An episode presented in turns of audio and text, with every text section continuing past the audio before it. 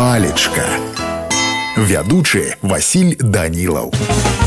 Прывітанне ўсім сябры сёння з вами даведаемся тлумачэнне слова дабрабыт слоўнік кажа што гэта слово азначае дастатак матэрыяльную забяспечанасць напрыклад можна сказаць кожны з нас клапоціцца пра дабрабыт маленькае асабістае шчасце яшчэ гэта слово ўжываецца для апісання умоў быту добраўпарадкаванасці таксама слово можа ўжывацца ў словазлучэнні напрыклад дабрабыт горада калі казаць по-руску то дабрабыт гэта благосостояние благополучие или благоустройство ну а мяне на сёння ўсё. Добрага вам настрою і нясумнага дня.